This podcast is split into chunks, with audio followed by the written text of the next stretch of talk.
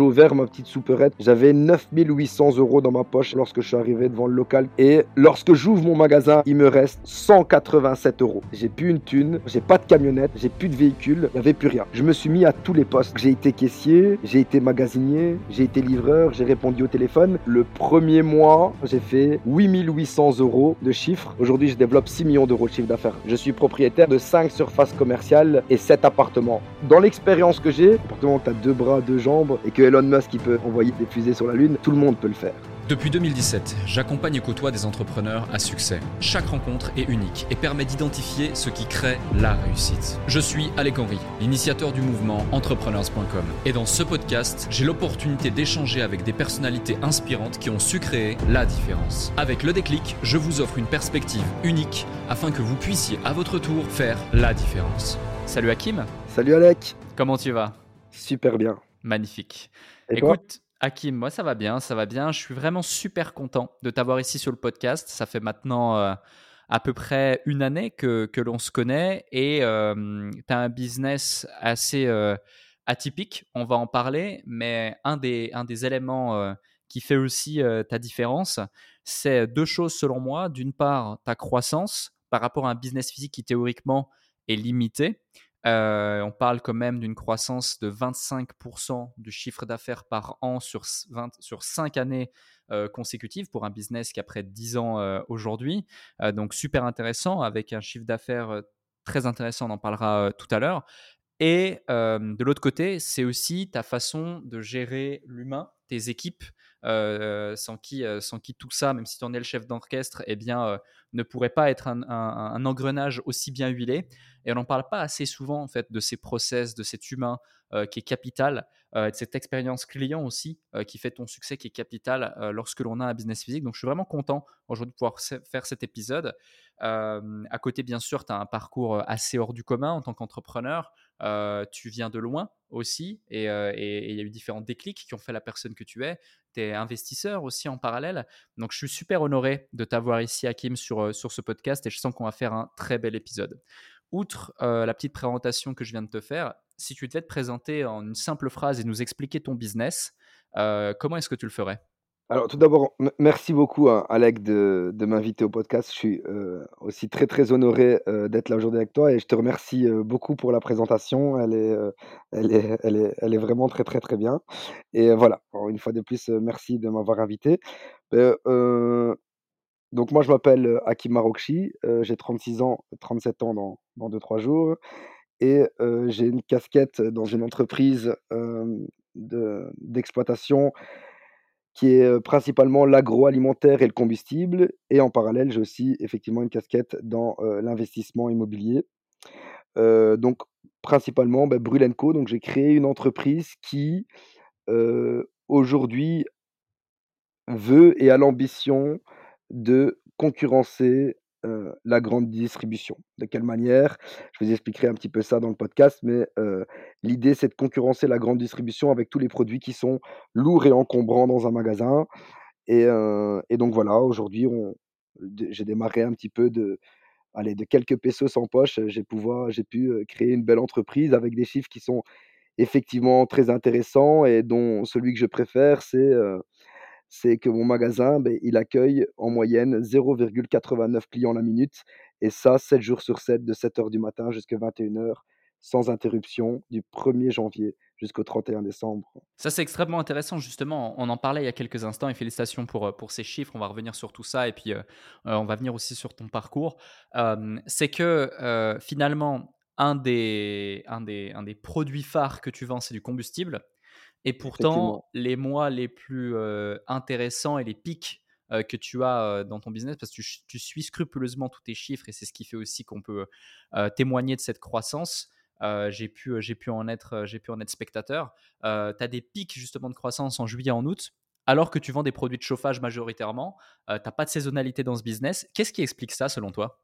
Eh bien, bah, tout d'abord, Brûle c'est, les produits qui ont été ciblés, c'est les produits de combustible, comme tu l'as dit, les produits de jardin, les produits drink. Pourquoi ces produits-là? Bah, parce qu'ils sont ce sont des produits qui sont lourds, qui sont encombrants à mettre dans un caddie. Donc dans le combustible, on va, on va voir les les sacs de pelés. C'est C'est vraiment le produit que je suis le plus. Les sacs de bois, les bouteilles de gaz, les jerrycans de pétrole, les sacs de charbon, il y en a encore un petit peu, ici dans la région. Heu, dans les produits de jardin, ça va être tout ce qui est terreau, engrais, écorce de bois et dans les boissons, ça va être tout ce qui est, heu, les packs d'eau, les casiers de bière donc heu, voilà, je vous rappelle tous les produits qui sont, très embêtants, à soulever, à mettre dans un caddie.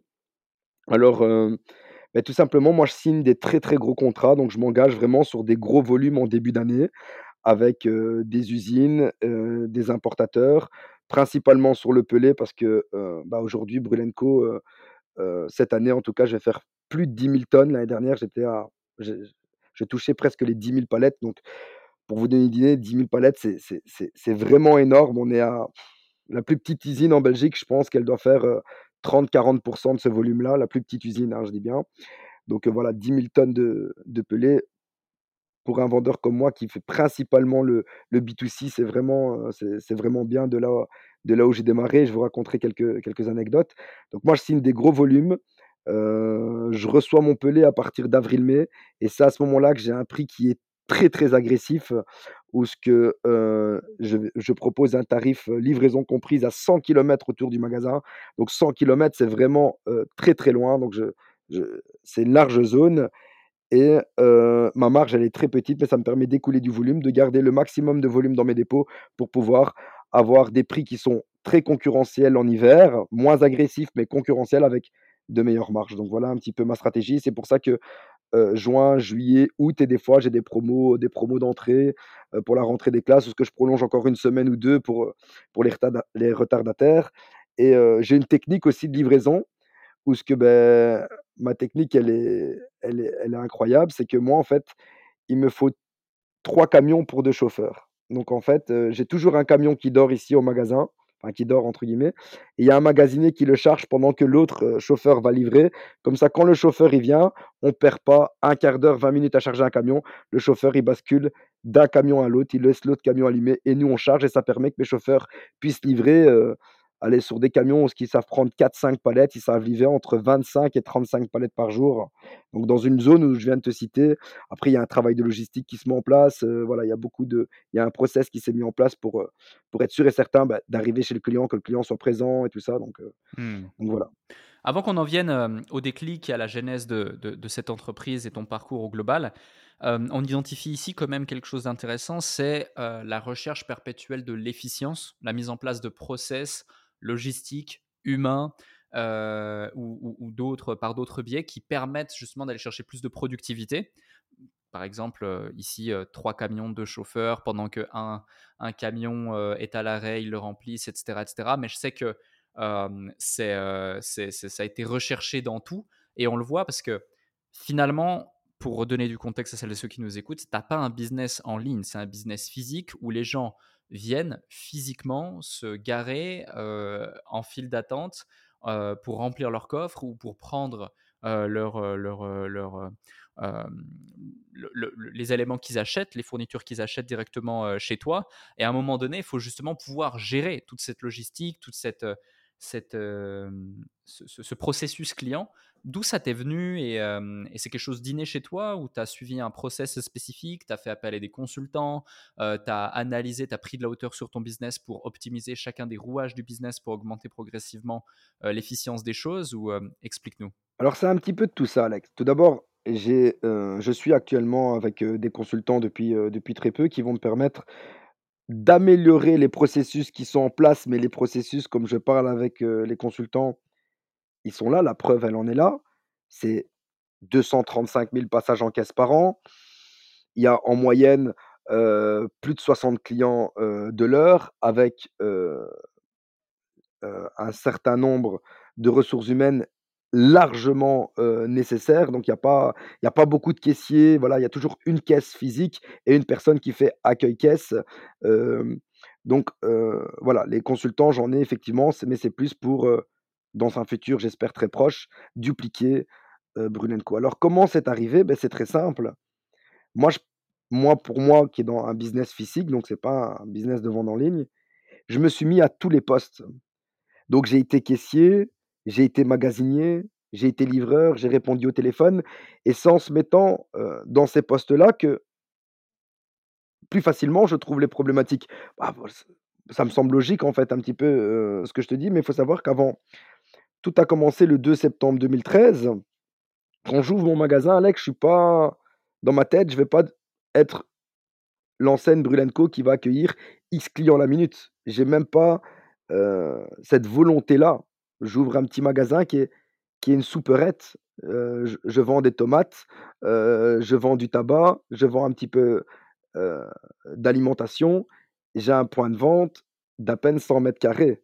Aujourd'hui, Brûle Co, c'est un dépôt de 4000 carrés et un site de 3000 carrés. Je travaille seul à ce moment-là, 7 jours sur 7, de 7:00 du matin jusque 22-23:00. À ce moment-là, j'avais une autorisation pour rester ouvert plus tard et heu, je me rappelle, premier jour que j'ouvre le magasin, j'envoie un message, heu, à ma femme pour lui dire: «Écoute, je me demande si j'ai pas fait une boulette d'ouvrir ici, parce que je suis ici depuis 7:00 au matin et je suis à 12,50 € de caisse». Et puis, heu, je travaille pendant 2-3 ans, j'engage mon premier étudiant et à force de travailler, en fait donc le fait d'être méticuleux, c'est très, très important. Quelqu'un qui est méticuleux, voilà, c'est voilà, très important, mais il faut pas être, esclave de cette méticulosité. Qu'est-ce que je veux dire par là? C'est que moi, j'étais quelqu'un qui faisait attention au facing dans mes rayons, que le comptoir soit toujours bien propre, heu, au facing sur les peu de produits que je mettais sur mon parking à ce moment-là, des tomates et tout ça et puis je me dis: «Mais attends Hakim, parce que là, ça te prend 1 heure, 1 heure et demie de facing. Est-ce que est-ce que toi, tu comptes que tu vaux ça? Donc toi, est-ce que tu trouves que c'est ça ton rôle? Tu tu veux te payer pour faire un facing? Ou est-ce qu'il n'est pas plus intéressant que tu engages quelqu'un, que tu lui montres bien tu dois avoir un certain pourcentage de tolérance. Montre-lui à 100% comment on va travailler. Tu sais qu'elle va faire 80% de ton travail, mais c'est pas grave. Pendant l'heure et demie qu'elle va faire un facing ou la demi-heure qu'elle va faire pour nettoyer ton parking ou la demi-heure qu'elle va faire pour nettoyer ton magasin, toi, à ce moment-là, concentre-toi sur autre chose, mets de la hauteur dans dans ton entreprise et alors ça a été à mon rythme, 2014, enfin plutôt 2014, ouais, 2015, 2016, 2017 et à partir de 2018-2019, là, j'ai commencé un petit peu, à, vraiment augmenter mon chiffre, à prendre plus de risques et il y a eu des éléments, des déclics, un déclic qui était assez important, c'est, la première étudiante que j'ai engagée, qui s'appelle Loredana, qui est devenue maintenant mon mon assistante de direction. Elle est venue dans mon bureau en 2018-2019 dans ces eaux-là. Elle m'a dit elle est venue en pleurant, elle m'a dit: «Écoute Hakim, voilà, j'aime vraiment beaucoup le magasin, je t'aime vraiment beaucoup, mais malheureusement, bah, je vais devoir partir parce que moi je me vois plus encore être à la caisse, ça fait, ça fait 3-4 ans que je travaille, derrière la caisse. Écoute, moi, pour moi, c'est plus possible, donc voilà» et en fait, elle a eu un déclic, donc tu vois, c'est important le le staff parce que même eux, ils peuvent, ils peuvent, t'orienter. Elle a eu un déclic avant moi, elle a dit: «Mais» je me suis dit: «Mais putain, mais elle a raison, mais qu'est-ce qu'elle fout encore dans la caisse? Tu sais quoi?» J'ai dit: «Loredana, je t'interdis de partir du magasin et on va te créer un nouveau poste» et on a et alors elle est devenue, bah, secrétaire assistante de direction où ce que j'ai commencé tout le temps que j'avais à répondre à des mails ou à payer des factures ou voilà tout ça, je vais commencer à lui donner. Je lui ai donné de plus en plus, heu heu, ce travail administratif pour que moi je me concentre sur autre chose pour dupliquer le magasin. Comment gagner une demi heure? Comment aller plus vite sur ça? Comment nég pour bien vendre, beh, n nous, on doit bien acheter, pour bien vendre, on doit bien acheter et prendre le temps de pouvoir négocier les prix et tout ça. Donc ça, c'était quand même un déclic assez important de de de mon assistante de direction qui est travaille encore chez moi maintenant aujourd'hui et et donc voilà. Ouais, complètement, complètement. C'est intéressant et donc on on on comprend que d'une part, il y a toutes ces équipes qui font que, heu, tout ça est devenu possible, donc le personnel que que tu as aussi plaisir à mettre en avant et mmh à gérer et à superviser. Et puis que ce même personnel est force de proposition pour améliorer les process constamment donc ça j'imagine que c'est une sorte de culture d'entreprise que tu as su, inculquer au fur et à mesure du temps, notamment pour les personnes qui sont là depuis, longtemps. Aujourd'hui, tu as combien de personnes dans ton équipe par rapport à cette structure? Alors aujourd'hui, on est 15, on est 15 personnes. J'ai démarré tout seul, maintenant on est 15 personnes, 15 personnes temps plein. Il y a un petit peu d'étudiants aussi. Heu, je considère que j'ai une bonne marque employeur. Premièrement parce que je les forme par l'exemple, parce que je joue de la carte de la transparence avec eux, pas sur tout.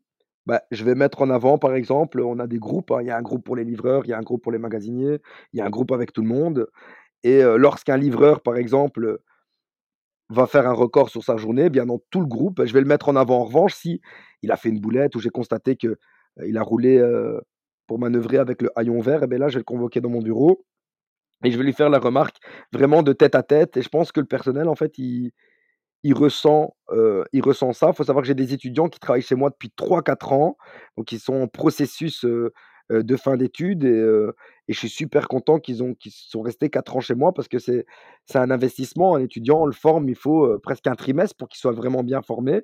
Donc on investit notre temps et puis quand quand c'est là pendant 3-4 ans, ben voilà, c'est un bon investissement parce que maintenant, c'est une bonne partie de de sa carrière étudiante, où ce qu'il est resté chez moi, où ce qu'il aurait pu aller peut-être sur des enseignes comme, heu, McDonald's ou Foot Locker, où ce que c'est des plus grandes structures, où ce que je sais que moi, ma structure, bon, elle est très bonne, mais c'est un peu plus bancal que que que certaines enseignes qui ont des process qui sont là depuis des années et des étudiants qui ont travaillé chez moi, qui sont maintenant devenus employés. J'ai parlé de Loredana, mais il y a encore une autre personne qui est qui est qui est passée vendeuse, qui est maintenant qui est qui est à l'accueil, donc qui est en en vente administratif et puis voilà, des Mmh. apprentis aussi, hein, des gens qui faisaient école, qui allaient donc 2 jours à l'école, 3 jours chez moi et qui prenaient une paye à 300 balles de 300 balles par mois, qui aujourd'hui, ils ont un brevet cariste, ils ont, Ouais. ils ont un permis de conduire qu'ils n'avaient pas, ils ont, ils ont une camionnette de société qui travaillent temps plein chez moi. Mmh Ouais, je vois, c'est super intéressant, c'est cette notion de recruter les bonnes personnes, avoir une bonne marque employeur donc, mettre en place une culture, mettre en place des process et puis derrière faire évoluer les gens, heu, dans la dans la, mmh, dans la hiérarchie, heu, de l'entreprise au fur et à mesure du temps par la confiance et par l'engagement. Un autre point pour, heu, en revenir et après on reviendra justement sur, heu, l'entreprise, sur les chiffres, sur les volumes qui sont assez dingues, même s'il ne faut pas confondre chiffre d'affaires et marge, qui sont deux choses complètement euh, différentes. Tu le, mettais, euh, tu le mettais en avant tout à l'heure et tu fais bien. Euh, c'est d'où tu viens finalement, parce que c'est un parcours qui est assez euh, atypique. Euh, t'es pas né avec une cuillère en argent dans la bouche. Euh, tu faisais la, la, la, partie tout à l'heure. Euh, tu as démarré au niveau 0 pour arriver au niveau où tu es. Tu pas démarré au niveau 10 pour passer au niveau 30. Euh, et, je trouve ça très intéressant. Et, du coup, de revenir du coup sur un, ton parcours, deux, ce qui fait que tu as créé cette entreprise, également voir si c'est ton premier projet euh, entrepreneurial ou s'il y en a eu d'autres, est-ce qu'il y a eu des réussites, est-ce qu'il y a eu des casseroles? Et les leçons qu'il y a eu derrière. Donc euh, là, l'idée, c'est d'aller un petit peu plus dans, dans, ton, dans ton parcours, euh, la personne que tu es en tant que Hakim et, euh, et qui a fait justement cet état d'esprit de, de, de, conquérant. Parce que moi, ce que je vois aussi et ce que j'identifie dans, dans, ton succès, te connaissant plus aussi personnellement, on va dire, c'est que tu es un fonceur. Tu vois, tu n'es pas quelqu'un qui va réfléchir pendant euh, 50 ans, tu vas passer à l'action, tu es un gros, gros, gros bosseur. Donc, c'est-à-dire qu'au fond de toi, euh, il y a une énergie, il y a ce feu ardent euh, qui a envie de, de, tout manger, de tout déchirer euh, sur cette terre. Donc, cette énergie, elle, vient, elle provient d'une source. Souvent, c'est quand bah, on a démarré d'en bas. Alors, il faut pas avoir, pour réussir, il faut pas avoir un parcours semé d'embûches en démarrant de zéro d'en bas. Il y a aussi des gens qui arrivent très très bien en ayant un parcours tout à fait standard et dans les normes. Mais je pense que ça peut être intéressant pour celles et ceux qui nous écoutent, pardon, ne serait-ce que pour les inspirer, que tu nous partages d'où tu viens. Salut à vous tous qui êtes de plus en plus nombreux à écouter le déclic. Je tenais à prendre quelques instants pour vous en remercier personnellement. Grâce à votre soutien et votre écoute, nous connaissons une croissance fulgurante parmi les podcasts business en francophonie. Si aujourd'hui vous voulez améliorer votre karma, je vous invite à laisser un avis et 5 étoiles maintenant sur la plateforme de podcast sur laquelle vous écoutez cet épisode. Cela ne prend que quelques instants et ça aide énormément pour continuer de vous offrir des interviews de plus en plus inspirants avec des invités inédits. Je lis tous vos avis et ils représentent beaucoup pour moi. Maintenant, retour à l'épisode. Bah écoute, je vais j'aime pas dire j'ai eu une enfance difficile parce que, comme on dit chez nous, alhamdoulilah, moi je suis en bonne santé, j'ai, heu, 2 bras, 2 jambes, je vois bien, j'entends bien. Donc ça, c'est, le plus important et je pense qu'à partir du moment, j'en ai discuté encore ce week-end avec un ami en commun, à partir du moment que tu as 2 bras, 2 jambes et que Elon Musk, il peut envoyer des des fusées sur la Lune, tout le monde peut le faire. Tout le Hmm. monde peut le faire, il y a pas il faut pas, voilà, il a pas un un cerveau en plus que nous ou un un bras en plus que nous. Donc donc voilà. Mais c'est vrai que j'ai eu une enfance assez particulière parce que, bah, tout d'abord, bah, j'ai pas eu, eu l'amour d'une mère. J'ai grandi seul avec mon père et une enfance assez, assez stricte et donc quand c'est assez sévère à la maison, bah, quand on arrive à l'école, c'est un un peu plus récréatif donc heu, j'étais pas, pas quelqu'un de très studieux. J'étais pas con, mais bon voilà, j'étais un bon vivant à l'école et j'ai vite abandonné l'école en en en Belgique en 5e secondaire, je sais pas en France exactement, on arrive à quel niveau à ce moment-là, mais bon voilà, j'ai pas terminé mes humanités et je suis très rapidement rentré, dans le monde du travail, dans l'EURECA, dans livrer des pizzas un petit peu, voilà, j'ai fait quand même, quand même pas mal de choses et ensuite j'ai travaillé pour un patron, j'ai fait les recherches d'impétrants, donc je recherchais localisation de gaz dans le sol. Je pense qu'il faut faire 2-3 ans d'études universitaires pour arriver à ça et moi j'ai bidonné mon CV et heu et j'ai été engagé. J'ai été formé en l'espace d'un jour et voilà, je sais pas pourquoi, ils m'ont engagé. J'ai travaillé là pendant pendant 1 an, 1 an et demi. Je pense qu'il fallait aussi certaines compé compétences scolaires que je n'avais pas et c'est peut-être pour ça qu'à un moment ou à un autre, on n'a pas poursuivi la mission, mais bon voilà, c'est pour prouver que moi je dis toujours: «Un diplôme, ça te sert à ça te permet à être 1er dans la file, heu, d'un entretien d'embauche». Après, c'est sur le terrain que ça joue. Moi, je connais des gens qui qui font, heu, 10 ans d'études et qui qui qui y sont pas, au niveau financier ou même au niveau, chef d'entreprise, ils y sont pas où ce que où ce que d'autres personnes je connais. Donc ça voilà, ça c'est c'était ma petite expérience où j'ai travaillé pour un patron et puis, on en a 1 an et demi après, j'ai j'ai été licencié et j'ai décidé de plus jamais travailler pour un patron et puis, heu, j'ai ouvert, un bar à smoothie, un bar à jus de fruits. C'était une chouette expérience, mais effectivement, c'était comme tu dis une casserole. Heu, puis j'ai ouvert un un style de night shop, hein, donc un magasin, c'est le vidéothèque où je louais des DVD tout ça. J'étais un petit peu dans le monde événementiel, mais voilà, pas mal de petits parcours peu glorieux. Ensuite, j'ai eu le j'ai eu le décès de mon père, donc la seule attache que que j'avais vraiment dans la vie, le jour où tu vois, allez, moi je dis les parents, c'est un petit peu ta vie, c'est comme une montagne, tu tu tu tu grimpes, tu grimpes, tu grimpes et tes parents, c'est vraiment le mousqueton et un jour où où tu te rends compte que ton quand ton père il est plus là, tu dis: «Putain là, es Hakim, tu es tout seul, tu as pas de mère, tu as pas de frère, tu as pas de sœur, tu as plus de père, tu as plus de mousqueton. En fait, heu, tu as intérêt à grimper, à bien tenir parce que mon ami, si tu tombes, tu as personne derrière toi». Et là, j'ai ouvert ma petite supérette, comme je te dis, sur Morage et heu et puis voilà, donc heu, c'est devenu Brûle& Co. Alors j'ai démarré, si tu veux qu'on parle chiffres, j'avais 9 800 € dans ma poche exactement lorsque je suis arrivé devant le local qui faisait écrit «À louer». Devant ce Mmh. local-là, dans la rue, dans le village où je suis, c'était 750 € le loyer, j'avais 9 800 € dans ma poche. Je négociais avec la dame pour ne pas lui donner les 2 mois de loyer. Je lui payais directement le 1er loyer. J'achète des étagères occasion je négocie, un petit peu de un petit peu de produits. Je m'en vais dans la grande distribution pour acheter des prix en des des produits en prix rouge pour avoir de plusieurs couleurs dans le rayon, tu vois? Vraiment pour dire de remplir un peu le magasin. Je négocie, ma 1re commande tabac avec mon fournisseur qui est encore mon fournisseur aujourd'hui et qui est même devenu mon client parce qu'il achète des produits chez moi. Je lui dis: «Écoute, j'ai besoin d'une commande tabac de de 2-3 000 € s'il te plaît. On se connaît pas. Voilà, moi je suis là», je lui explique un petit peu, je raconte que mon ambition et il me donne cette commande tabac. Je lui dis: «Écoute, la prochaine commande je que je rachète, je paye la 1re». Donc à ce moment-là, j'achetais 2-3 000 €, heu, de tabac par semaine. Aujourd'hui, j'achète 25-30 000 € par semaine, toujours chez le même fournisseur et depuis maintenant 10 ans, hein. Mmh. Et lorsque j'ouvre mon magasin Alec et ce montant-là, je me rappellerai toute ma vie, il me reste 187 €. J'ai plus une thune, j'ai rien, j'ai pas de camionnette, j'ai plus de véhicule. Je louais une camionnette, chez un un un gars qui loue des bagnoles.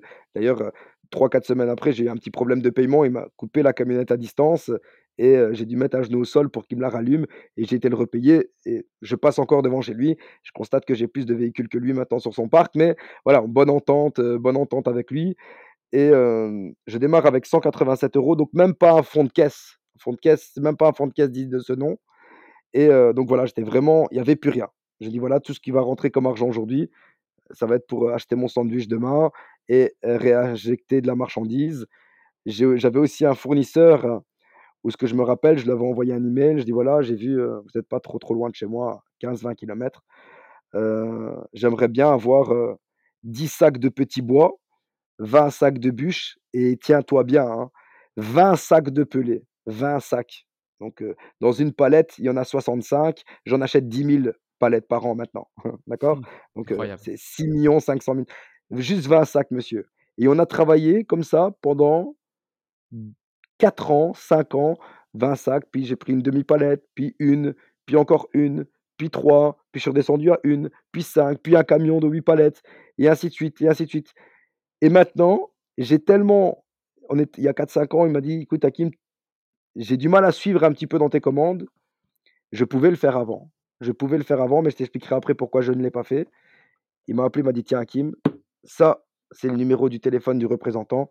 Je souhaiterais que tu passes maintenant en direct par chez lui et que tu bénéficies de mes tarifs, parce que moi je n'arriverai plus à te suivre, heu, à la cadence que tu achètes le pellet» et je suis passé en direct. Je pouvais le faire bien avant. Mais pour moi, dans dans dans ma philosophie et la philos philosophie de mon entreprise, elle se base principalement, Alec, par l'éducation que mon père m'a apportée. Mmh. D'accord? C'est le plus la la plus grande, heu, comment dire? Richesse, valeur? La plus grande richesse, la plus grande valeur qu'il m'a apporté, l'hé l'héritage que mon père m'a donné. Mon père, c'était un j'étais fils d'ouvrier. Mon père, le seul héritage qu'il m'a donné, là, de là où il est décédé, il avait ce qui restait sur l'argent, sur ses comptes, il y avait même pas assez pour l'enterrer bien proprement et on je me suis démerdé et je suis là aujourd'hui pour, finir les livres de l'histoire de mon père et j'en suis Ma vie aujourd'hui, c'est la fin de l'histoire de mon père, voilà dire qu'il a laissé un fils qui aujourd'hui, il a une vie de famille, j'ai une femme, j'ai 2 enfants. Alhamdoulilah, je suis bien, une une entreprise, je suis respecté par mon personnel, par mes clients, ainsi de suite. Mais dans les valeurs qu'il m'a apportées, moi je me dis toujours: «C'est jamais le client qui va me sauver». Si un jour j'ai des difficultés, qu'elles soient financières ou n'importe quoi, tu peux pas dire au client: «Écoute, j'ai un petit problème de paiement avec mon fournisseur, au lieu de te te vendre ça à 10 euros, ça te dérange pas que je te le vends à 12?» ce sera toujours le fournisseur qui va te sauver.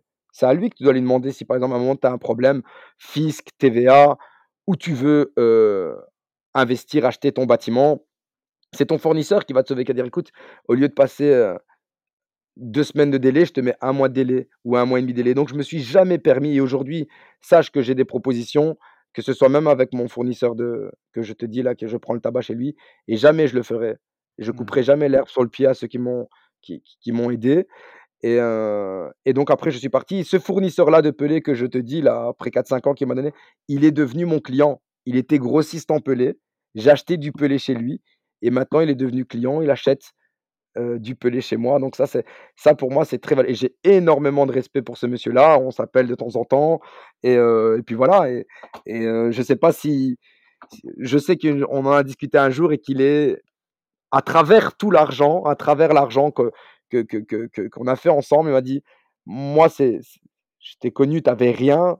Je me rappelle de ton mail avec, heu, tu veux 10 sacs de ça, 10 sacs de ça». J'en parlais encore à ma femme disant: «Tu vois ce garçon-là, il va aller loin» et aujourd'hui, effectivement, Hakim, tu en es loin. Je fais partie d'un des plus gros revendeurs de combustible du sud du pays et heu, quand je te disais que à travers ça, j'ai une casquette dans l'immobilier, quand je suis arrivé en 2013 pour louer le local commercial, heu, dans cette rue, sache qu'aujourd'hui où je te parle, beh, rien que dans cette rue-là, je suis propriétaire maintenant de 5 surfaces commerciales et 7 appartements, rien que dans cette rue-là. Donc pour te dire le rôle dans l'agent en tant qu'investisseur, j'arrive, j'ai rien, j'ai 127 euros, j'ai du mal à payer les 2 mois de caution, on est en 2013. Aujourd'hui, 10 ans après, sans parler des autres immeubles que j'ai dans d'autres régions et à l'étranger, rien que dans cette rue-là aujourd'hui, J'étais locataire, aujourd'hui j'ai 5 surfaces commerciales et 7 appartements. Magnifique. C'est un merveilleux parcours et justement, hem, parlons, hem, parlons, heu, des des secrets selon toi derrière cette réussite parce que pour aussi donner du contexte, ce qui est super intéressant, c'est cette croissance constante et permanente du chiffre d'affaires, aussi une marge qui reste relativement intéressante et régulière.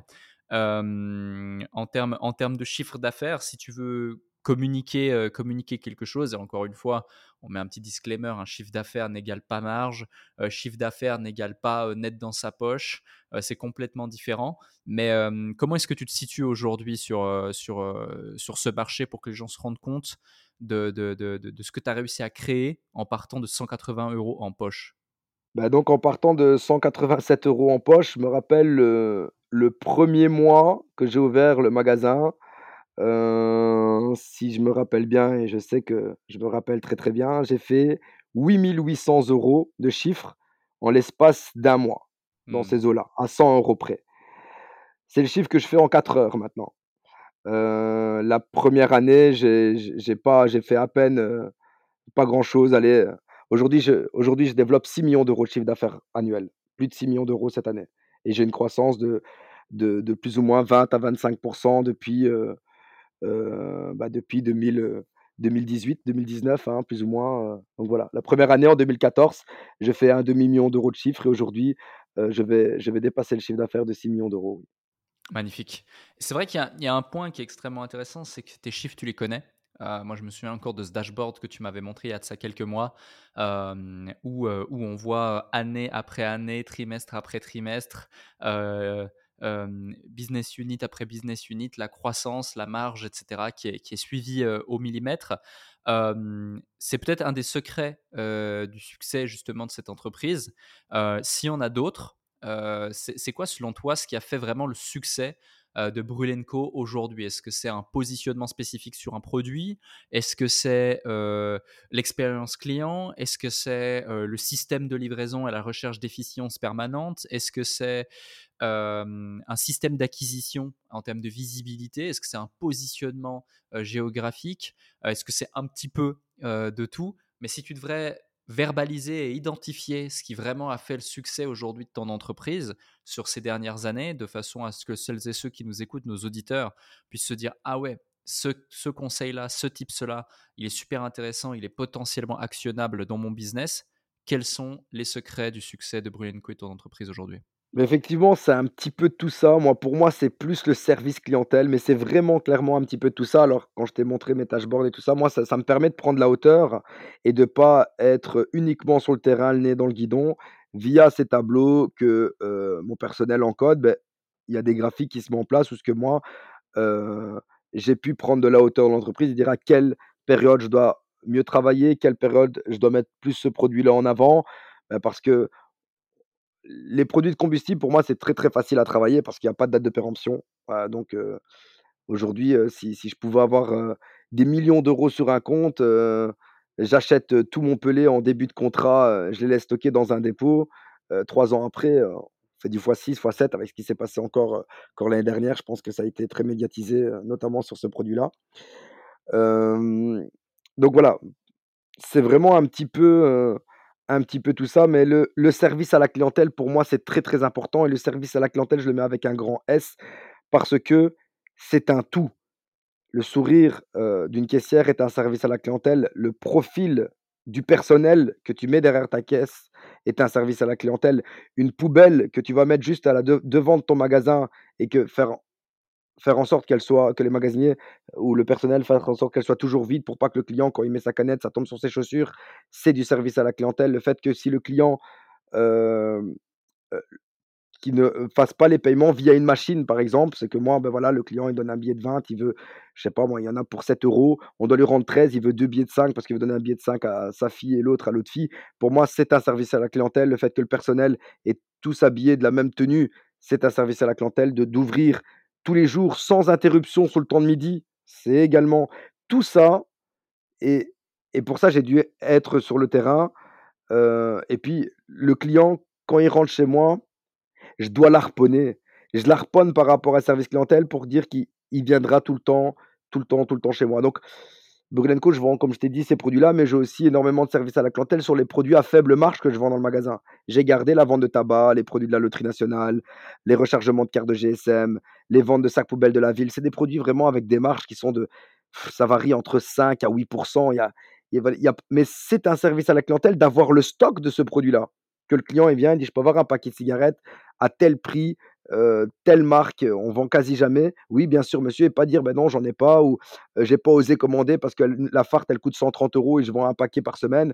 Non, c'est un service à la clientèle d'avoir un stock constant sur ce genre de produit-là et le client, en fait, il le sent euh, à force de venir, ce certain, ce, confort à venir. J'ai mis en place aussi des systèmes de carte de fidélité digitale. Donc, un client qui vient, qui achète euh, des clopes ou de, un produit euro million, puis 10 sacs de pelé, puis un sac de sel d'adoucisseur d'eau, puis 4 packs.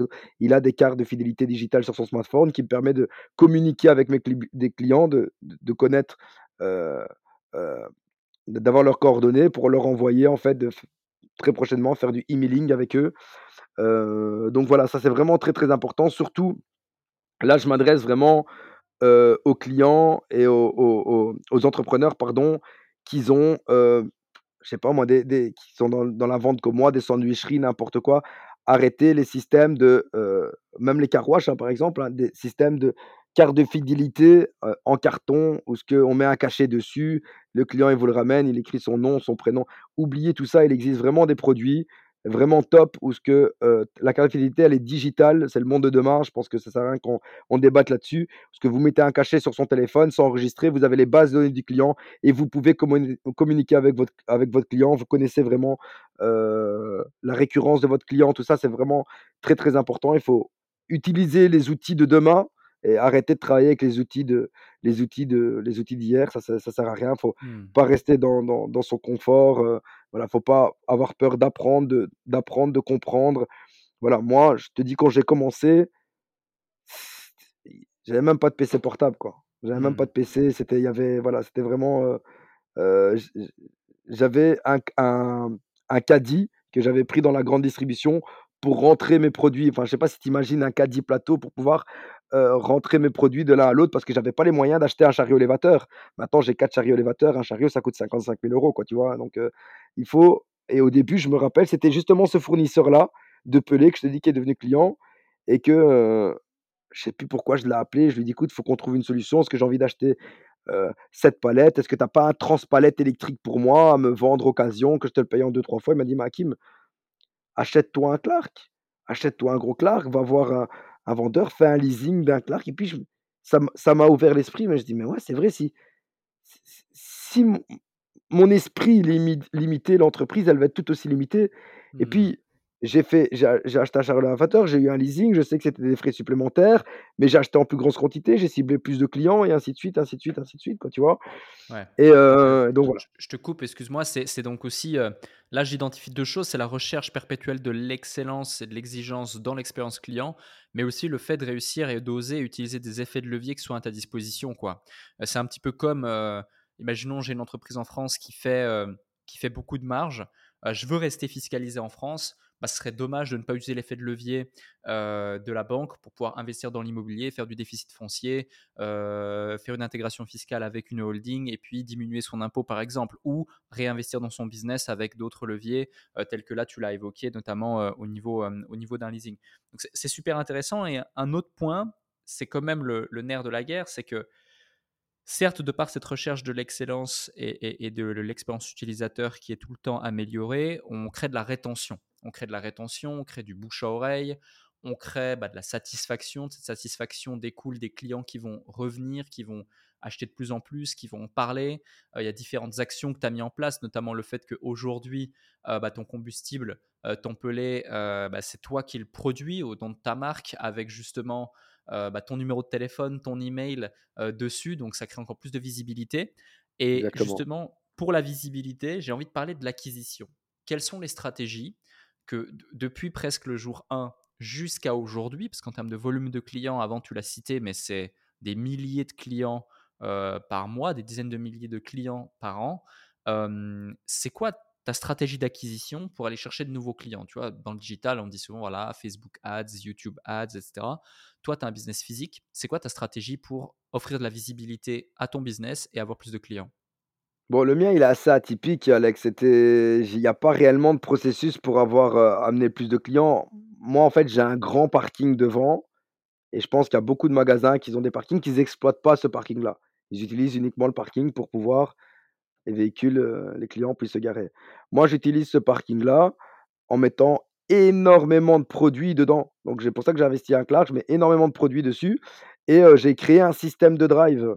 donc, tous les jours, pendant tous les jours, hein, pendant une heure, j'ai des magasiniers avec Leclerc qui sort ces produits-là, qui sont tous sur, les palettes. Donc tous les produits que tu vas trouver dans la grande distribution sur une palette, ben, c'est les produits que, où il y a du volume.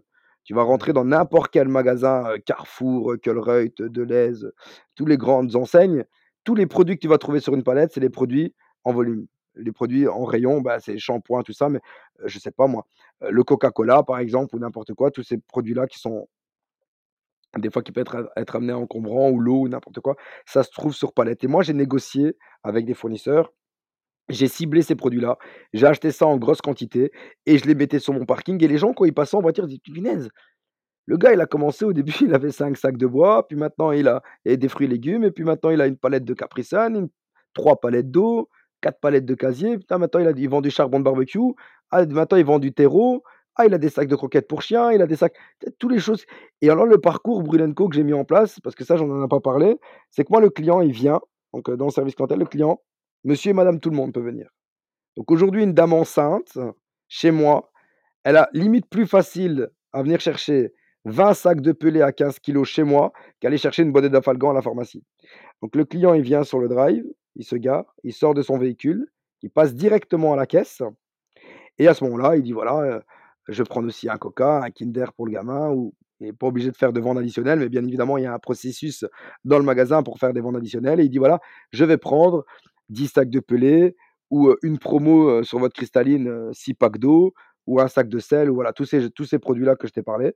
Et nous, on communique avec des radios, le magasinier, vient, il ouvre le coffre du client, il met la marchandise dans le coffre et il referme le client.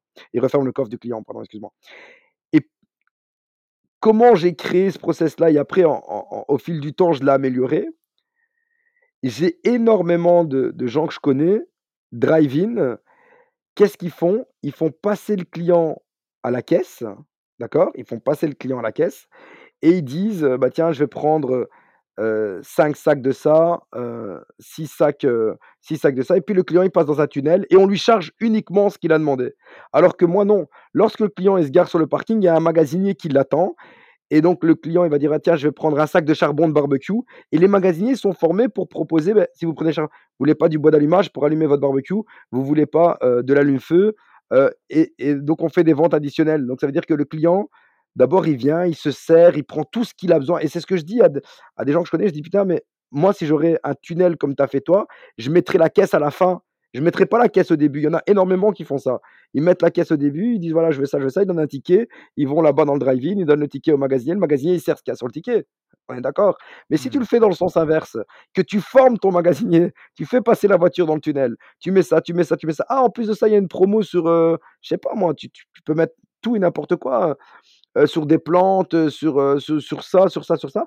et après seulement, tu communiques à la radio, à la caisse. La caisse, ça doit être le final. Ça doit être vraiment à mmh. la fin. Et à ce moment-là, après même, le caissier peut encore faire des ventes additionnelles. Si par exemple on a un jour de loterie, bah, à proposer, bah, tiens, aujourd'hui, voulez-vous tenter votre chance à notre tirage de l'euro million? On a un jackpot exceptionnel de 130 millions d'euros et on fait des ventes additionnelles. Certes, des produits à faible marge, mais ça intègre de, ça, ça fait augmenter le panier moyen et ça donne de la crédibilité aussi à ton enseigne parce que moi, je me, je, me rappelle le premier client qui a dépensé plus de 1000 euros chez moi dans le magasin. J'avais, j'étais à la caisse, j'avais cette fierté, Alec, de, de, de, de dire au client, ben, ça fait 1184 euros. Derrière d'autres clients qui, avaient, qui venaient chez moi pour acheter des paquets de cigarettes à 7 euros, 10, 12 euros, tu vois, des, des petits paniers. Et de ce client-là, je me rappelle toujours de ce client-là, cette euphorie que j'ai eue quand il, m'a dit bah, écoute, euh, je vais t'acheter X palettes, ça fait autant. Et puis je dis bah, ça fait 1187 euros, je ne sais plus. Monsieur, il a payé en bon contact. Et en fait, euh, je me rappelle, ma femme était là à côté de moi, elle me dit putain, pourquoi tu n'as pas les fois Je dis mais ça, c'est pour rassurer les clients derrière, pour leur dire regarde le client qui est ici, regarde tout ce qu'il a acheté chez moi. Tu vois, quel, montant il a gaspillé chez moi, ça donne une crédibilité à ton enseigne. Et donc voilà, c'est toutes des petites histoires aussi que, ont parlé en discutant avec toi, je me rappelle. Voilà, donc ça, c'est quand même assez cool. Je sais pas si j'ai répondu à ta question, parce que des fois, quand je réponds, je vais un petit peu dans tous les sens.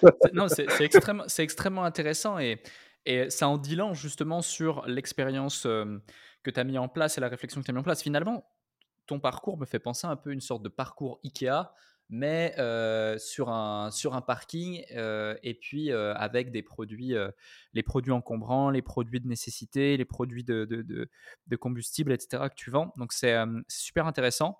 Il y a aussi quelque chose à, noter, c'est que aujourd'hui, contredis-moi si je me trompe, mais ce qui représente le plus de chiffre d'affaires, qui est ton produit principal, c'est le pelé. De par le fait qu'il y a eu aussi une grosse croissance de la demande du pelé avec l'augmentation du coût de l'électricité globale en Europe et même partout dans le monde. tout ça pour dire, est-ce que tu penses que mécaniquement le fait que la croissance du pelé en termes de chiffre d'affaires de vente a permis de, faire vendre bah, tout le reste. Donc ça a fait un effet de levier considérable. Premier point. Et deuxième point, est-ce qu'il est nécessaire pour celles et ceux qui nous écoutent d'établir au préalable une stratégie sur un produit qu'on va appeler produit winner, donc le produit principal, le produit qui représente le plus de chiffre d'affaires, et puis tout autour, une gamme de produits qui vient permettre, comme tu l'as évoqué, finalement d'augmenter le panier moyen de chacun des clients? Alors, plusieurs choses. Tout d'abord, moi je pense que si ton entreprise, elle est rigide. Tu ça veut dire que tu, tu mets directement des barrières dans ton entreprise. Moi, tu vois, Brulenco, il fait écrit combustible jardin drink. Pourtant, tu vas venir sur mon parking. Actuellement, là, je vends euh, des poubelles en plastique 60 euh, litres euh, qui étaient en, en, promotion il y a, a 5-6 mois dans un grand magasin de bricolage, une grande enseigne. J'ai acheté 10 palettes et je dis, je vais les vendre quand eux vont terminer la promo. Si tu commences à être rigide, mais tu n'avanceras pas. Regarde McDonald's. Ils seraient restés à vendre des hamburgers. Pourtant, ils, vont, ils font des milkshakes. Tu mmh. comprends ce que je veux dire?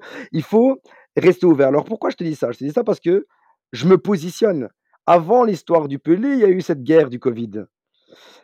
Et dans cette euh, marmite de réussite, il faut du temps, il faut du travail, il faut de l'investissement et tu saupoudres bien évidemment tout ça avec de la passion. Et quand tu saupoudres tout ça, tu constates qu'en fait, c'est impossible qu'un entrepreneur aujourd'hui peut être amené à être déconnecté de son travail pendant plus de 24 heures. C'est impossible. Tu es toujours connecté parce que comme tu as de la passion dans ce que tu fais, tu penses quasi constamment. Et donc moi, il s'est passé, par exemple, pendant la période de Covid, je dis, tiens, je vais acheter des gels hydroalcooliques. On est en janvier, ça commence à puer en Italie. Je vais dans un magasin qui s'appelle Action en Belgique, une grande enseigne, je pense qu'elle se trouve aussi également en France. Quasi plus beaucoup de gels hydroalcooliques, une dizaine. Je, euh, je retourne quelques jours plus tard, rupture de stock. J'aurais pu me dire, bah, écoute, c'est pas grave. Moi, l'idée, c'est d'essayer de le mettre dans mon magasin pour vendre ce produit-là. Je sais que ce produit-là, il est demandé. Même si je ne suis pas un produit, euh, je suis pas une pharmacie, je vais quand même vendre ce produit-là. J'envoie un mail à un fournisseur que je trouve en Hollande en janvier. Voilà, je souhaiterais avoir ce produit-là. Je vois que vous avez sur votre site. Euh, produit. Euh, ça, c'est, des fois, il y a des chances, a du hasard dans, dans, l'entrepreneuriat. On dit toujours il faut 33% de chance, 33% de compétences et 33% de prestance. Dans la prestance, il y a l'audace, il y a tout ça. Et donc, j'envoie le mail à ce fournisseur-là en Hollande. Et euh, donc, le fournisseur ne me répond pas. Je commande, je crois, une ou deux palettes, des petits flacons de gel hydroalcoolique.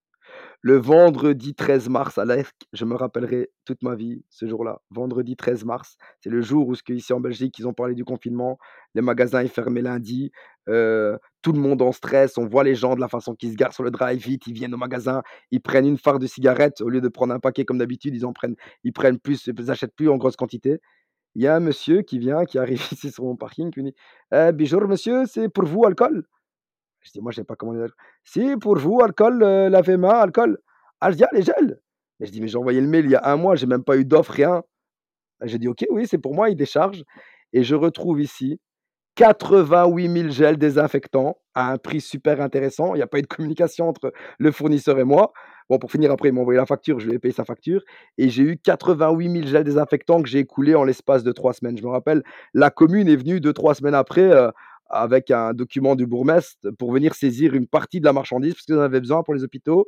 Et ils ont, ils ont pris une partie de la marchandise puis je leur ai facturé parce qu'ils ont dit voilà ils avaient besoin pour les hôpitaux. Mais pour te dire que si je serais resté fermé sur un produit euh, ou parce que euh, je dis bah tiens euh, je vais pas je vais développer vraiment à une certaine échelle le pelé je serais pas devenu ce que je suis aujourd'hui. Alors ce qui est arrivé ensuite c'est effectivement cette guerre en Ukraine. Alors la guerre en Ukraine comme tu es passionné tu t'entoures de gens qui sont dans ton travail, tu te lis d'amitié avec, avec ton représentant, tu, tu, voilà, tu, tu, fais, tu fais un petit peu attention, ça, va pas être, tu vois, les représentants, toujours, ils te font plaisir, ils t'invitent à un match, ils te font mais c'est aussi à toi de rendre l'ascenseur parce que ceux qui donnent des informations.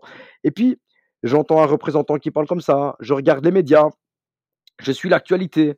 Je sens que ça pue. Je sens que ça pue en Ukraine. Je sens cette histoire-là. J'entends, et une fois même mon notaire, il me fait une réflexion par rapport à ça.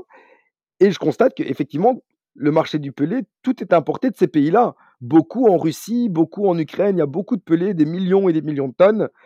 Et je m'engage l'année dernière ou l'année d'avant, je pense, euh, début de guerre euh, en Ukraine, toujours plus ou moins la même période, mars-avril, sur un volume énorme de pelés à un prix top. Le prix de l'année dernière encore, alors que c'était obligatoire que le prix allait augmenter, mais pas, pas à ce point-là. Et je m'engage sur un certain volume d'un pelé que j'ai rentré dans mes dépôts, mais on parle de plusieurs milliers de tonnes. Hein. Et moi, qu'est-ce que j'ai fait, Alec? Et ça aussi, pourquoi les clients ont continué à revenir et ainsi de suite et ainsi de suite? C'est que j'aurais pu être le gars, bah, écoute, ça va, il n'y a que l'argent qui compte. Donne-moi les 4000 palettes, je vais les faire dormir 4 mois, j'invente un prix, je les achète 3 euros et je vais les vendre à 7 euros quand le prix va être au plus haut à partir de septembre-octobre, comme tout le monde. Et, et je vais avoir une belle marge. Mais c'est pas ce que j'ai fait. Ce que j'ai fait, c'est que j'ai rentré le pelé à 3 euros et je l'ai vendu à 3,50 euros les deux premières semaines, par exemple, de juin. Ensuite, je suis passé à 4 euros les deux dernières semaines de juin, puis à 4,50 euros les deux semaines de juillet. Pourquoi? Parce que ben, je talonnais les prix de mes concurrents, euh, je, voilà, je suivais les prix du marché tout en étant assez bas. Et figure-toi que j'en vendais, plus j'augmentais, plus j'en vendais en fait. Et pourtant, les gens, quand j'étais au téléphone, je t'assure, je me rappelle des conversations avec des clients, me disaient, mais t'es fou, 3,50€. Moi, je me rappelle l'hiver dernier, je l'ai acheté à 2,50€. Je dis, mais ouais, je sais bien, mon copain. Une maison aussi, avant, je la payais 100 000 balles. Maintenant, on la paye 350 000. Mais si tu restes, en dehors de la réalité. Je dis aujourd'hui à 3 euros. Non, je vais attendre, ça va baisser. Je dis, écoute, attends, c'est pas de souci. Ce même client-là, il m'a téléphoné deux mois après, il a acheté sa palette à 5,50 et j'étais le moins cher du territoire. Hein, et je l'avais proposé à 3,50€. Bon, c'est pour pas parler plus ou moins chiffres, mais on était dans, dans ces prix-là, plus ou moins en sac. Et, et donc, en fait, ça m'a permis de rentrer énormément, de vendre beaucoup, tu vois, dès le début, de commencer à vendre, de rentrer de l'argent pour pouvoir rembourser sur quoi je m'étais engagé, sur des volumes et des, et des semis-remorques qui arrivaient tous les jours, hein, mais des semis mmh à 10, 15, c'est monté à 20 000 euros le camion, quoi, tu vois, tout au début, vers la fin de l'hiver, quand j'avais plus mon stock de pelés était fini, que c'était des nouveaux pelés qui arrivaient, je dis putain, des camions que j'ai achetés, j'ai acheté à 6, 6, 000, 8 000, ils sont à 20 000 euros maintenant, quoi, tu vois. Donc imagine le prix d'achat, hein. donc ça a doublé, voire triplé, triplé le prix. Donc donc c'est ça que je veux dire, c'est qu'il ne faut pas rester fermé. Si aujourd'hui et alors ici, avec un, ami qu'on connaît bien, donc notre ami, euh, notre ami Fabio, que tu as, sûrement fait, as déjà fait un podcast avec lui. Mmh là, on est en train de travailler sur mon tout nouveau site internet, où ce qui là, je me suis basé aussi sur des grandes enseignes, donc c'est très important. Pourquoi je dis toujours qu'on n'est jamais déconnecté? Tu sais que quand moi, des fois, je, vais, je prends la route, que je prends beaucoup, euh, je prends la route il n'y a pas très longtemps, le week-end dernier, je suis parti à Disney avec ma femme et mes enfants. Je m'arrête pas sur la route parce que je dois pisser ou parce que je veux boire un verre, parce que j'ai moi, je me, je, me, représente beaucoup dans les magasins de pompe à essence d'autoroute. Et donc, je rentre dans le magasin pour observer, voir comment ils travaillent. Tu vois, c'est pas du plagiat, c'est toi, tu t'inspires. Mmh et je me suis inspiré sur des sites internet et je dis voilà, Fabio, maintenant, tu t'occupes tout de mon tout nouveau site internet. Et donc, je veux que quand le client il achète une palette de pelés, avant qu'on a l'onglet paiement, euh, appuyer payer ou commander, il doit avoir un message. Est-ce que vous voulez du pelé de ramonage? Est-ce que vous voulez euh, euh, un produit pour nettoyer la vitre de votre poêle? Tous les trois, entre deux à quatre produits, en fait, de produits euh, complémentaires de, sa vente, ce que je faisais pas avant.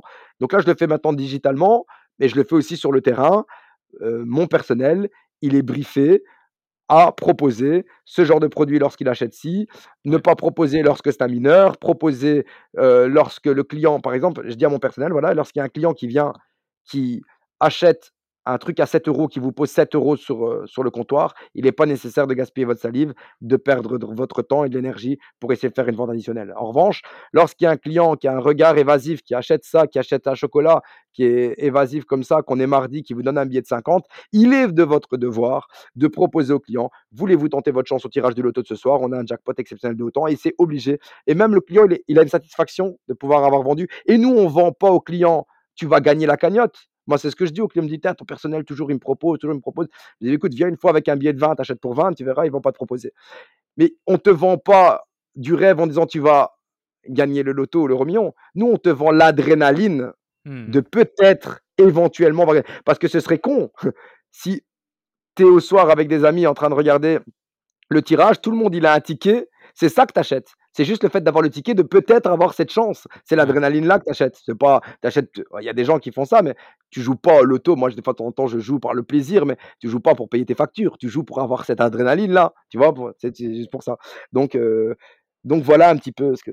Je, reviens sur, euh, je reviens sur un sujet extrêmement intéressant et merci pour, euh, tous ces éléments. Hein. Franchement, celles et ceux qui nous écoutent, euh, faites-le nous savoir dans, les avis Apple Podcast ou sur votre plateforme de streaming préférée. Mettez-nous votre avis ou on fera un post LinkedIn aussi, comme à chaque fois on fait des posts LinkedIn pour chaque épisode.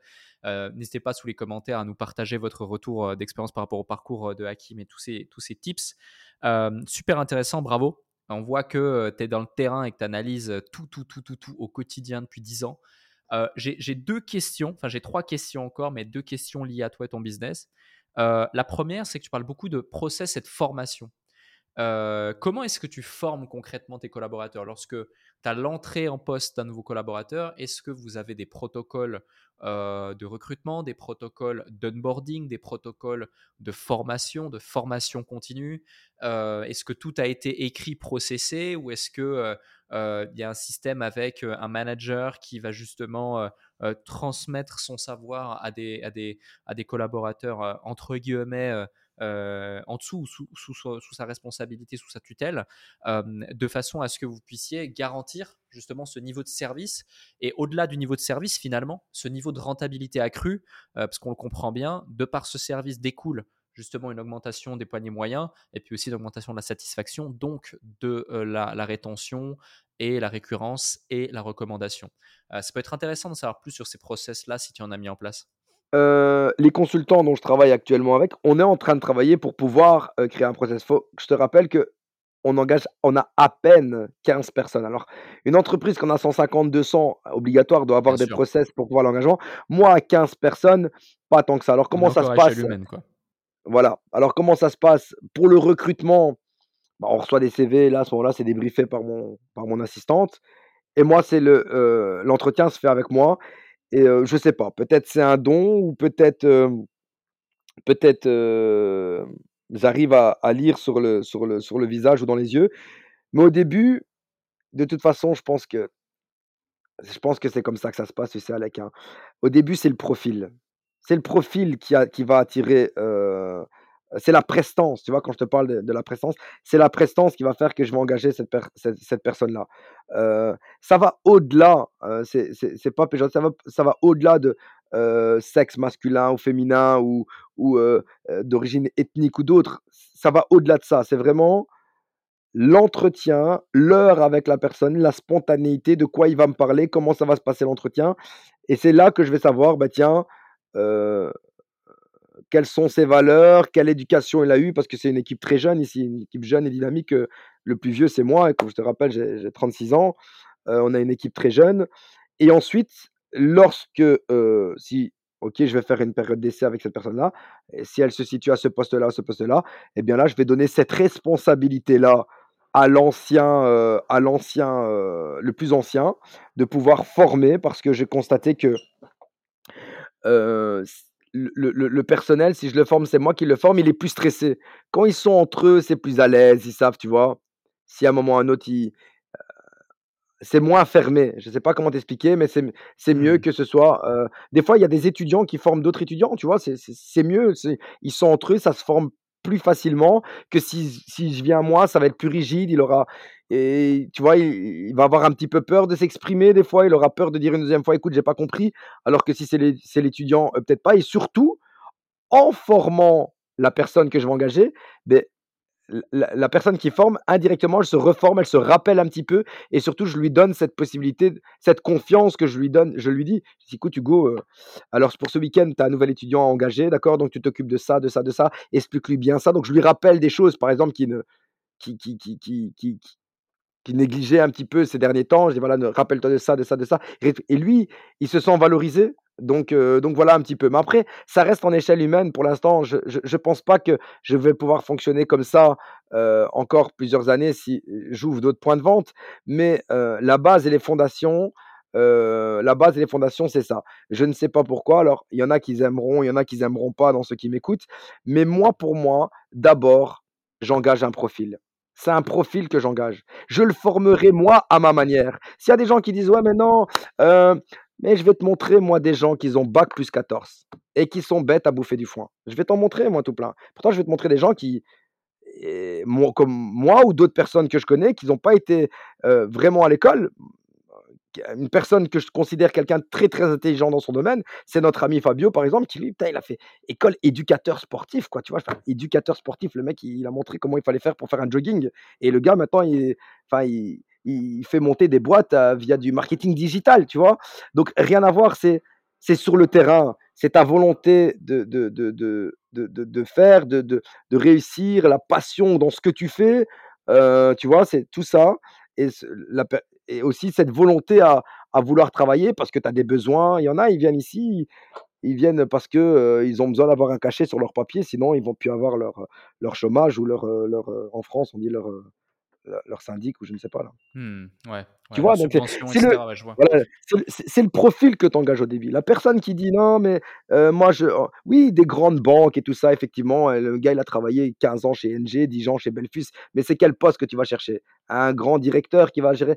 Mais dans mon système à moi, moi, j'engage un profil. Et ce profil-là, je vais le modeler à ma manière, avec ses, ses, avantages et ses inconvénients, avec ses défauts et ses qualités. Je vais mettre en avant ses qualités, je vais essayer d'éliminer ou diminuer ses défauts. Je vais mettre en avant ses défauts, je vais lui dire, je dis, écoute, je constate que, voilà, toi, ça, ça, ça, ça, ça, l'écriture, j'aime pas trop lire ton écriture, tu écris pas très, très bien, tata, donc fais attention, améliore-toi. En revanche, ça, tu es super. Voilà, je vois que tu as un franc-parler avec le personnel, c'est bien, continue comme ça, pousse comme ça, tu vois. Voilà, c'est important. C'est important de avoir ces méthodes sandwich dans la conversation avec le personnel, c'est important de mettre en avant à maintes reprises durant l'année leurs atouts, mais de temps en temps aussi, il faut leur dire voilà, il y a ça et ça, ça, ça va pas, mais il faut pas. Les atouts doivent être toujours plus que les, inconvénients. De toute façon, s'il y a plus d'inconvénients que d'atouts, à un moment ou à un autre, euh, voilà, euh, merci. Nous, le train, il avance, euh, Byton, quoi, tu vois. voilà. Merci pour, merci pour ces éléments. J'ai deux dernières questions. la, première, c'est, tu, tu, parlais de, des quelques expériences entrepreneuriales qui t'ont fait démarrer,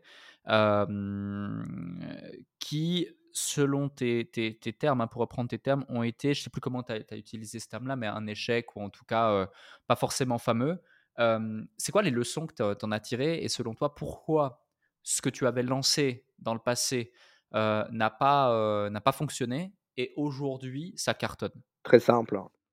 Le manque de maturité. Elle est tellement vague, la maturité. c'est J'ai eu énormément de leçons qui me permettent. je suis passé par énormément de chemins qui m'ont fait, qui m'ont fait tomber et aujourd'hui, si je suis là, si je partage, le but, c'est ça aujourd'hui, hein, de faire des podcasts. Moi, je suis super heureux d'en faire, d'expliquer un petit peu aux gens pour que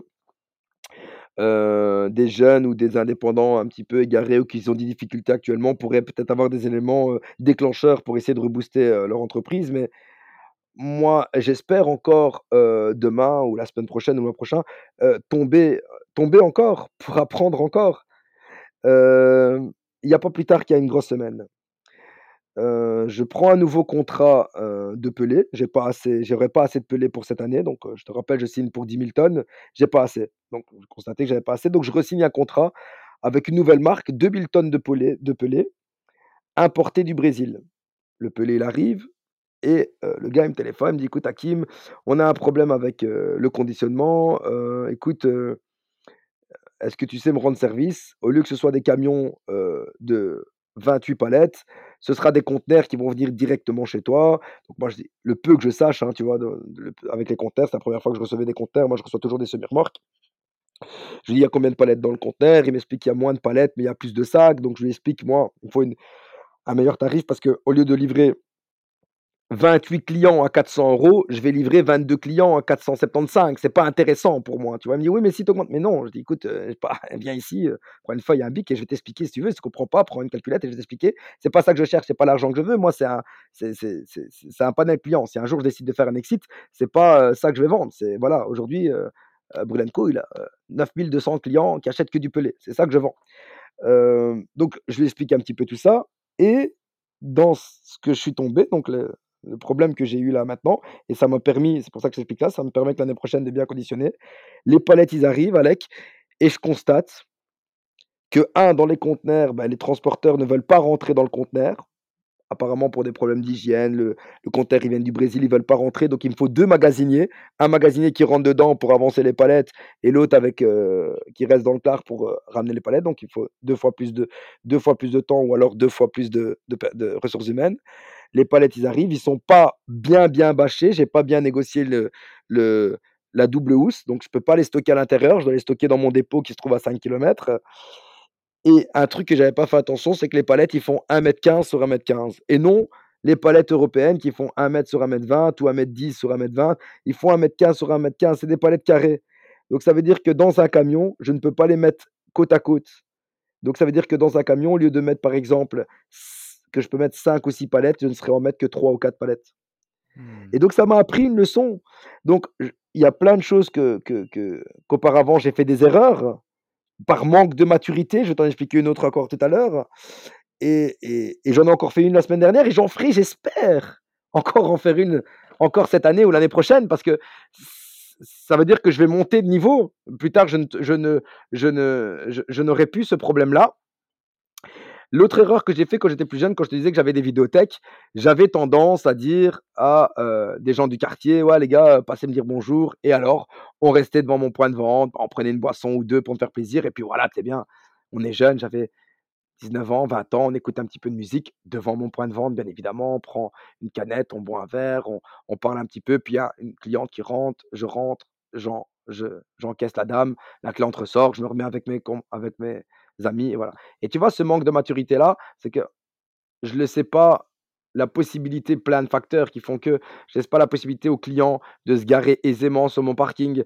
Une dame, par exemple, on sait pas comment les gens y pensent, mais une dame, mère de famille qui a juste envie de passer chez moi pour acheter juste un une bouteille d'Oasis pour son fils, elle va être fébrile à rentrer dans mon point de vente, se garer. Tiens, 2 jeunes, ils sont là, ils discutent, heu, ils écoutent, heu, ils écoutent, heu, ils écoutent du rap, hein, pas pas pas trop fort, attention, hein, tu vois? Mais voilà, ils sont là. Je vais plutôt aller un petit peu plus loin, je me sens peut-être un petit peu plus en sécurité. Pourtant, j'allais pas lui faire du mal, mais on sait pas comment, heu, pensent les gens. Alors qu'ici, Mmh. j'ai j'ai même eu cette réputation ici dans dans dans dans le village et ça dépasse les frontières du village. Les gens disent: «Ouais, chez Hakim, c'est Auschwitz». Parce que sur mon parking, il y a un panneau, il est interdit de fumer, il est interdit de boire et le parking, il est réservé uniquement à la clientèle pendant la durée des achats. J'ai mon personnel, des fois, lorsqu'il y a des gens qui viennent, ils achètent tu sais, c'est comme dans les pompes à essence, hein, ils prennent une canette ou 2, fait, heu, vendredi, après leur journée de travail et vite fait mettre leurs fesses sur le capot, 2 petites secondes, le temps de boire la canette. Mais mon personnel est briefé pour aller là-bas. «Voilà, excusez-moi monsieur, c'est pas contre vous, mais pour des questions d'organisation, mais notamment de sécurité, voilà, il est strictement interdit de consommer sur le parking. Je vous invite à vous garer un petit peu plus loin». «Ah mais ça va, on va boire en face». «Ouais, OK, tu peux boire en face mon copain, y a pas de souci, mais ta voiture, tu la prends, tu vas en face avec». Parce que voilà, ça va encombrer le parking et c'est l'accessibilité et c'est un service à la clientèle. Et j'ai eu du mal au début, hein. Les gens ils disent: «Ouais Mmh. Hakim, pour qui tu te prends? Faut pas déconner, heu, écoute, on vient plus». Écoute, c'est OK, j'ent j'entends bien, heu, j'avais 70 clients par jour à ce moment-là qu'on me disait: «On vient plus».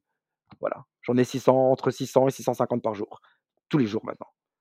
Et tu vois? C'est Ouais. ce manque de maturité au vent, ben voilà, tu es là et et et laisser le temps au temps à à, heu, tomber et tomber encore et va chercher l'échec. Parce que c'est toi qui va qui va mieux comprendre cet échec et pouvoir, être amené à ne plus, heu, à ne plus commettre cette erreur. OK. Merci pour, heu, merci pour tous ces éléments. Franchement, c'est une masterclass et des pépites que tu nous partages ici. Merci beaucoup. Celles et ceux qui nous écoutent, heu, j'espère que vous prenez, plaisir à nous écouter autant que j'ai plaisir à animer cet épisode et faites-le nous savoir encore une fois avec les 5 étoiles sur Apple Podcasts ou votre plateforme de podcast préférée, l'avis également, sur, sur Apple Podcasts et les commentaires sur, sur le LinkedIn. Hem, Hakim, j'ai une dernière question pour toi que je pose à chaque personne qui passe sur le déclic. C'est justement parmi toutes les choses qui te sont arrivées dans ton existence, est-ce qu'il y a un truc que tu veux nous partager ici, que peut-être tu n'as partagé nulle part ailleurs, que tu n'as pas encore donc partagé dans cet épisode, qui a littéralement créé une transformation presque, je dirais, identitaire chez toi, que ce soit sur le plan personnel comme le plan professionnel, et qui pour toi est comme un déclic? Tu as carte blanche pour le mot de la fin. Pour pouvoir me développer au niveau professionnel j'ai dû avoir une base personnelle. Moi, je pense, en tout cas moi pour moi, heu, ce qui me fait aller alors aujourd'hui, je parle en tant que père de famille, hein, il y a des jeunes 22-23-24 ans qui sont pas encore, qui ont pas mon âge et qui ont peut-être pas forcément mon mon ma ma entre guillemets, hein, j'ouvre bien les guillemets parce que je je j'arrive pas à trouver le mot, «qualité de vie» entre guillemets. Moi ma la ce qui me permet de pouvoir avancer jour après jour dans mon business, c'est cette tranquillité d'esprit d'avoir une sécurité à l'intérieur de mon sein privé à la maison, donc personnel, c'est-à-dire ma femme et mes enfants. Alors cette phrase-là, tout le monde la connaît, derrière chaque grand homme, il y a une grande femme.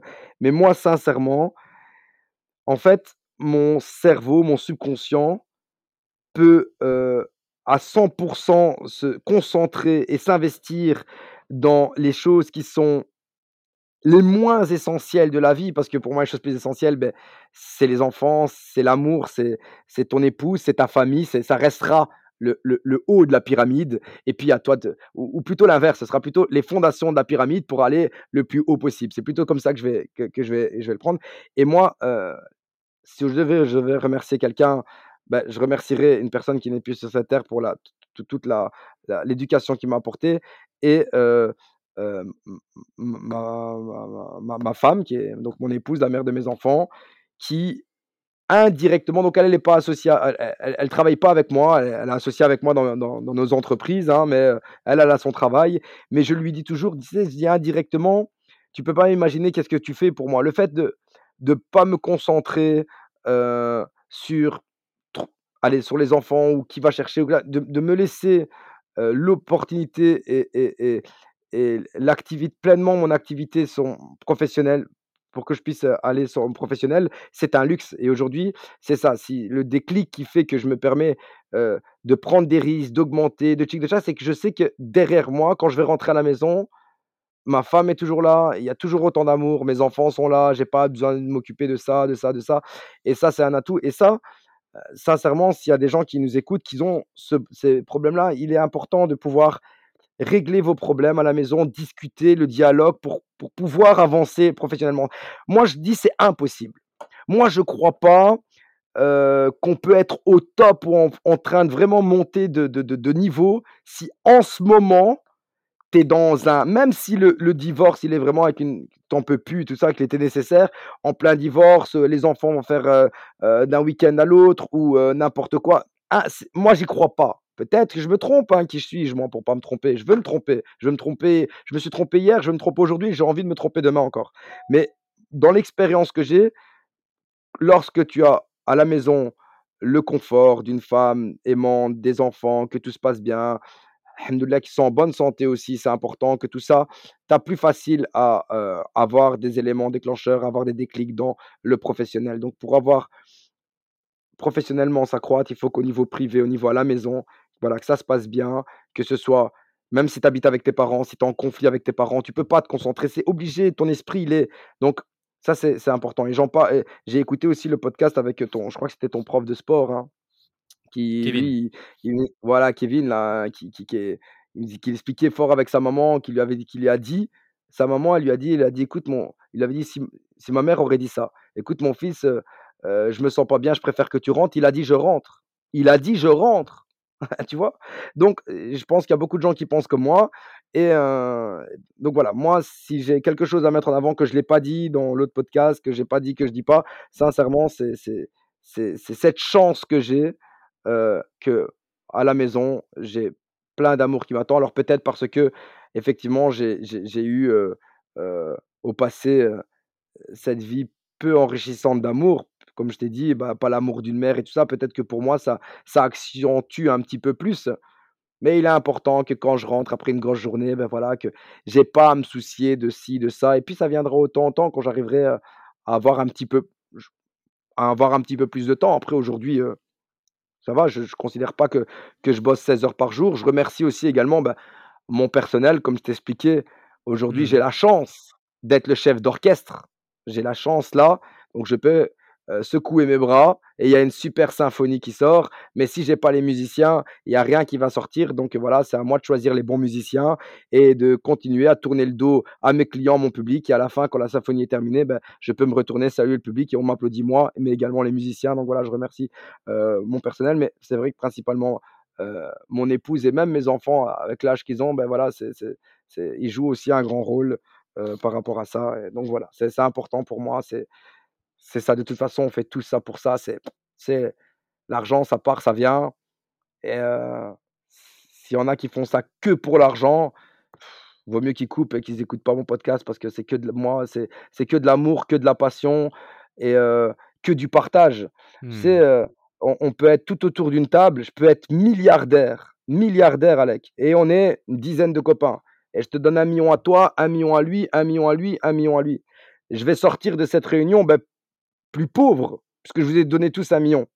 Ah donc voilà, j'ai j'ai 25 000 000, je donne 1 000 000 à toi, 1 000 000 à lui. Je ressors, j'ai que 23 000 000, je suis sorti pauvre de ce partage. En revanche, si je viens vers toi, dans cette même réunion et que je te partage toutes mes connaissances, tout ce que j'ai appris, tout ce que je viens de faire, toute mon expérience, toute ma vie, je vais pas sortir plus bête, hein, tu comprends? De la réunion. Je vous ai enrichi, je vous ai donné de l'expérience je suis pas sorti plus bête de de de ça ou plus pauvre. Tu comprends ce que je veux dire? Donc aujourd'hui, c'est le partage d'informations, tout ça et ça, c'est voilà, c'est important. On le fait tous. Toi, tu le fais par passion, ce que tu es en train de faire, le temps que tu as et à m'écouter, à essayer il y a y a pas que l'argent. L'argent, moi, je vais te trouver le plus grand dealer du quartier là-bas, plus loin, dans le trou de cul d'une rue à sens unique, il est plus riche que moi. Pourtant, il bicrave de la drogue. Tu comprends? Nous, on le fait, il y a y a pas que l'argent qui compte, bien évidemment c'est important de de de de subvenir à ses besoins, de de de d'être récompensé. Si aujourd'hui, tu considères que tu touches 20 en plus qu'un gars qui est employé et que toi, tu es indépendant, bah, je dis: «Écoute, il y a un problème dans l'énoncé là». Tu dois je dis pas que tu dois gagner, heu heu, le quadruple, mais tu dois au moins gagner le double. Tu donnes 2 fois plus de temps, 2 fois plus tu dois bien gagner ta vie, tu dois être à l'aise financièrement, certes, mais il y a pas que ça qui compte. Complètement d'accord. Merci Hakim pour euh, tous ces partages, merci pour euh, cet épisode et merci même pour euh, ces leçons de vie finalement qui je pense vont marquer, marquer l'esprit de, de- de pas mal de nos auditeurs et j'imagine créer des déclics. Donc je tiens à te remercier personnellement et puis euh, on a hâte de suivre les- la, la suite des aventures de Brulenco et des potentielles succursales. Si on a, j'ai bien suivi l'épisode donc j'ai compris, euh, j'ai compris euh, la suite du plan. Voilà. Merci à toi Alec, heu, pour cette invitation. J'étais super ravi, super honoré, heu, d'être là et super heureux encore une fois de partager, heu, cette expérience. Et c'est valorisant pour moi de de savoir qu'il y a des gens qui m'écoutent et qui qui sont très attentifs sur, sur ce sur ce que j'ai fait hier et c'est ce que je ferai encore demain.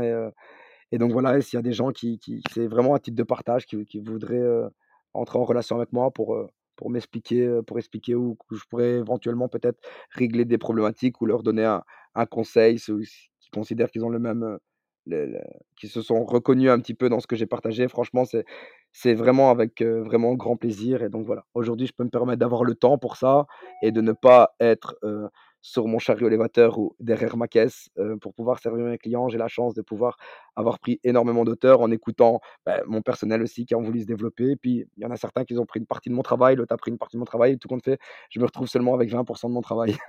Donc voilà.